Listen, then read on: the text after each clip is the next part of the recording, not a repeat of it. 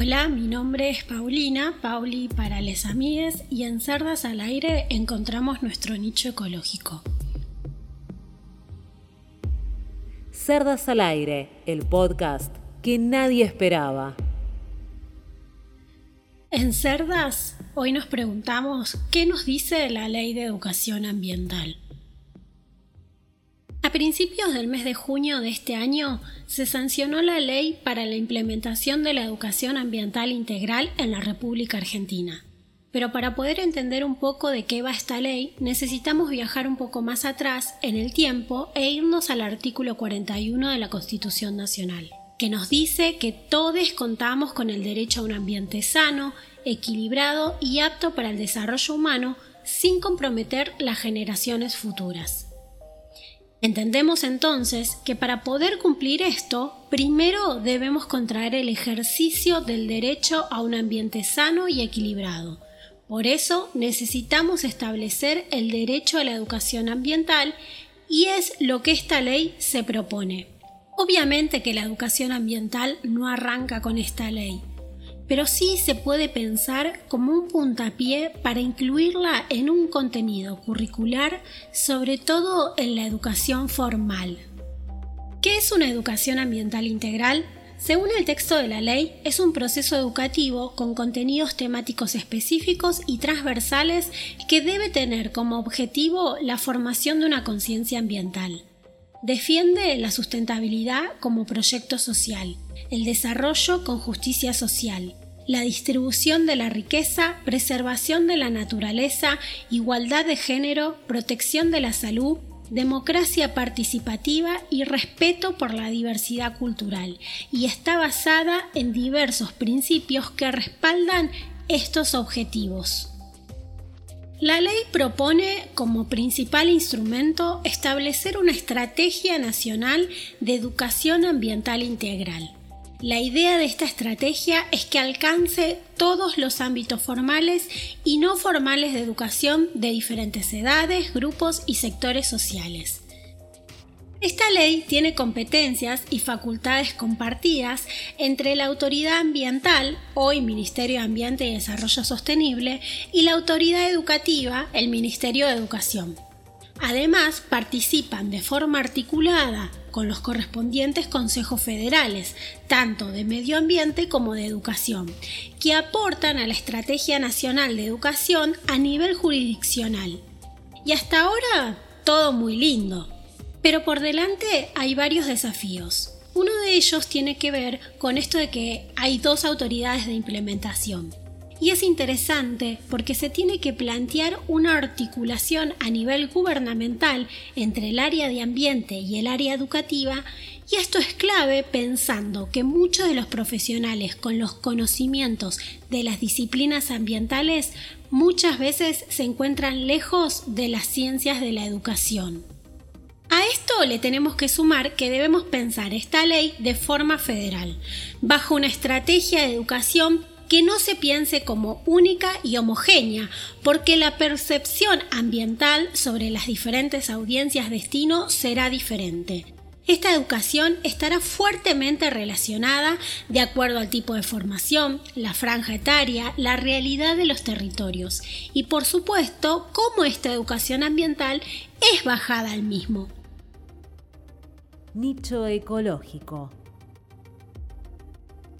Pensemos esto como una rueda donde cuanto más conocimiento adquirimos, más necesidades y demandas exigimos, que tendrán que ver con las necesidades específicas de cada comunidad, enfocando en la resolución de problemas concretos y reales, que revalorizan la escala local como una dimensión de estudio.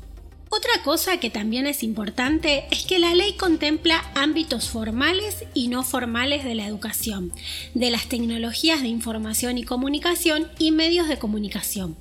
Por ello se pueden atender las oportunidades de aprendizaje que ofrecen los contextos educativos no formales, los que permiten llegar a amplios y diversos sectores sociales mediante formas de intervención diferente a las tradicionales.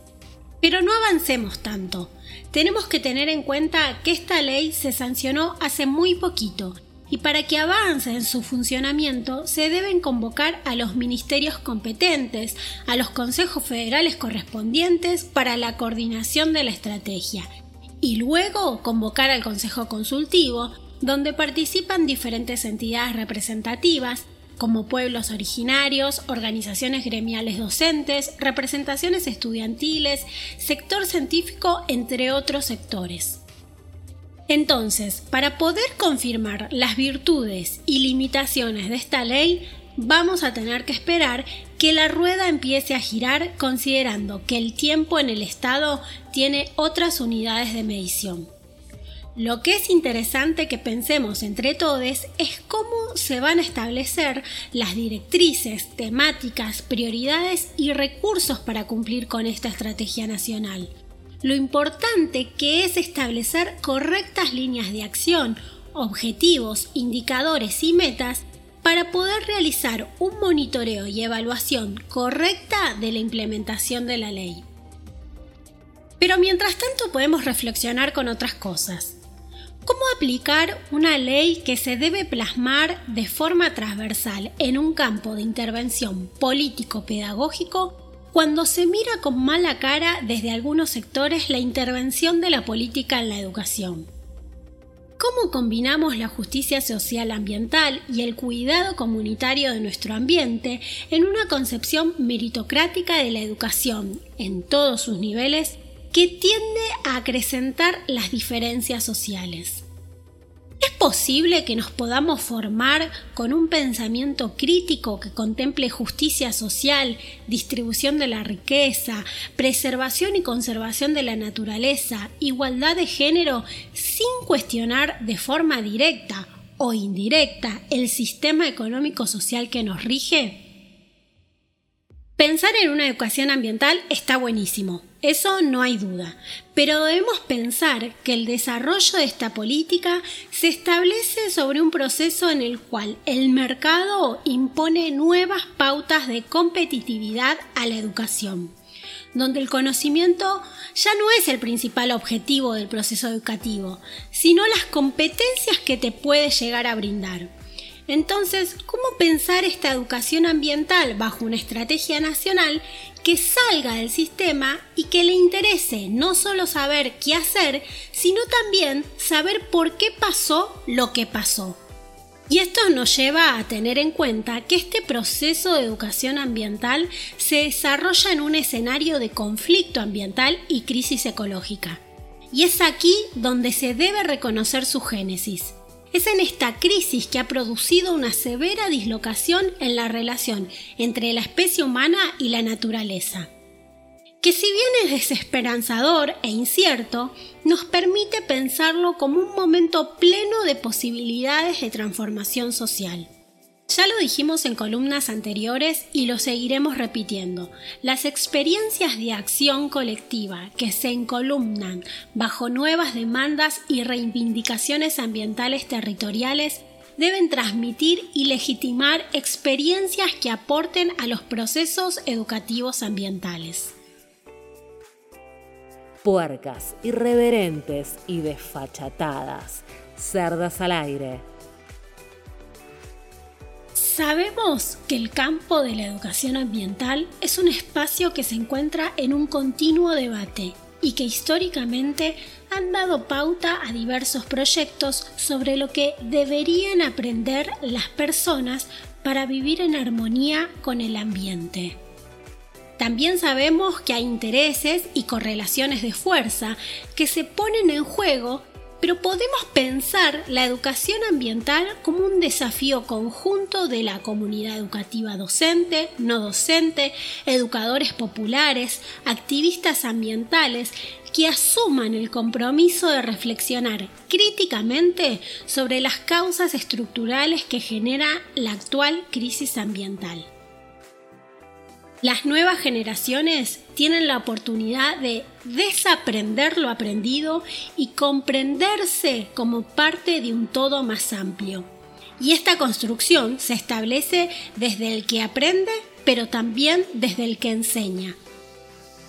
Evitando ilusionarnos, sentimos que podemos encontrarnos frente a un campo fértil de acción transformadora. Sabemos que la educación ambiental no puede separarse del contexto histórico. No es fácil cambiar la cosmovisión de una persona inmersa en una ideología de mercado, pero podemos intentar sacar uno a uno los ladrillos del muro.